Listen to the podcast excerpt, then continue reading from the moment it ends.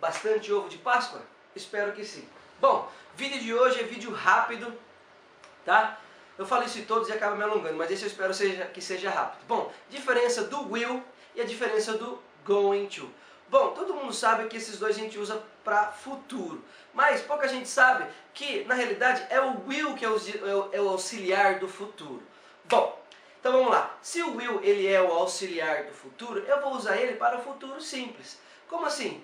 Exatamente como no português. Se eu falo no português, eu irei, eu comerei, eu comprarei, eu viajarei, eu tenho que usar o will. Por quê? Porque o will é o futuro simples do verbo. Então eu falo I will eat, I will travel, I will buy.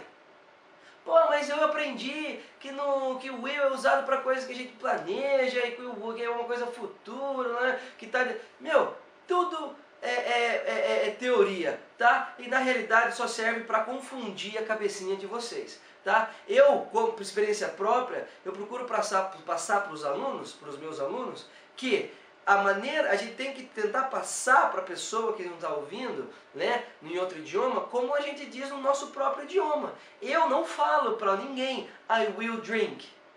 Em português, eu não falo, eu beberei. Eu falo, eu vou beber. Certo? É aí que entra o going to.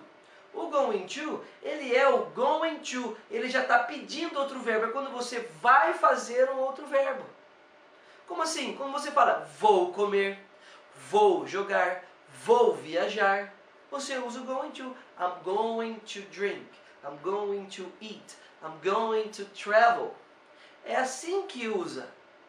Ah, mas aqui eu coloquei no Google aqui apareceu que esquece. Como que você fala no português? Ah, eu falo assim. Ah, eu vou comer. Então toda vez que você for falar eu vou mais um verbo, usa o going to. Ah, eu vou viajar daqui 10 anos. I'm going to travel in 10 years time. Beleza. Ah, mas e se eu falasse I will travel uh, in 10 years time? Se eu, e se eu for viajarei em 10 anos? Não tem problema. Para a pessoa que está te ouvindo, ela vai entender que você vai viajar daqui a 10 anos, ou que você viajará daqui a 10 anos.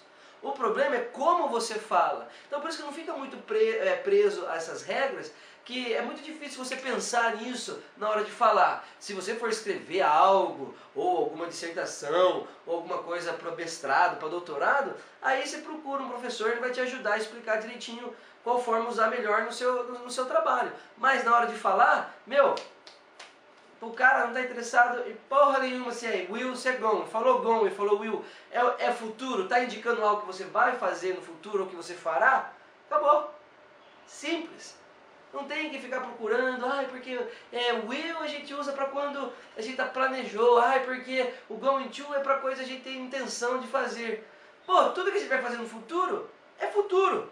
Só que a gente tem, existem duas formas de você falar, usando o inglês, né? Usando o auxiliar will antes do verbo, I will drink, e usando going to sempre antes do verbo, I'm going to drink. Eu beberei e eu, desculpa, eu beberei e eu vou beber. Se eu falar para você, tomorrow I'm going to sleep at my mother's. Amanhã eu vou dormir na casa da minha mãe. Ou se eu falar, tomorrow I will sleep at my mother's.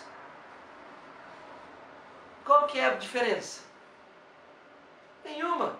Ah, mas eu aprendi que tem que... Esquece isso. Tá? Então, simples e objetivo.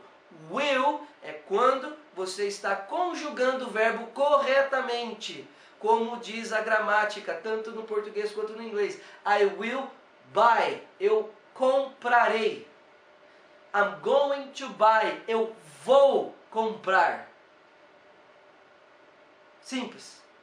É isso então, galera. Compartilha aí com todo mundo que você conhece, com os irmãos, com o tio, com o pai, com todo mundo nossos vídeos, para que o canal fique um sucesso e que a gente possa ter bastante dúvida aí para tirar, tá bom? Bom, uma boa semana aí para vocês e até a próxima.